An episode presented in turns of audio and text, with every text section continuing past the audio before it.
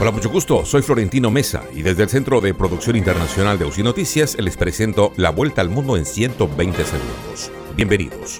Rusia reportó una retirada de tropas cerca de la frontera común y aceptó las conversaciones con Occidente, pero Estados Unidos y sus aliados dijeron que necesitan evidencia de los movimientos militares y dijeron que la amenaza de una invasión rusa sigue en pie. El secretario general de la OTAN, Jens Stoltenberg, afirmó este miércoles que por el momento no han apreciado ninguna desescalada sobre el terreno después de que Rusia informara que iba a retirar algunas de las tropas concentradas junto a Ucrania, sino que incluso podría estar incrementando esas fuerzas.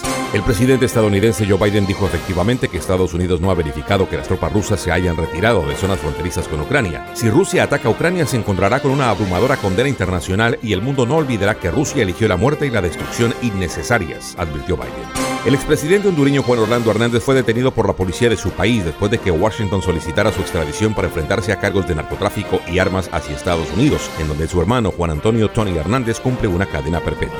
Un potente terremoto de magnitud 6.8 en la escala de Richter causó daños en viviendas y carreteras en Guatemala sin que por el momento las autoridades tengan constancia de víctimas.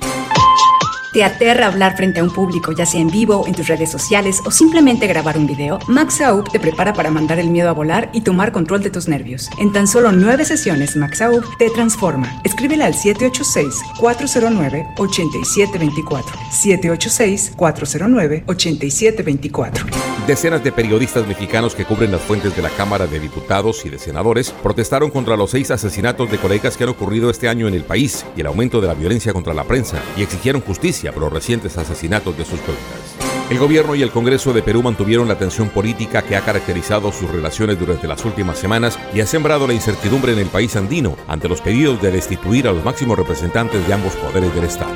Esta fue la vuelta al mundo en 120 segundos.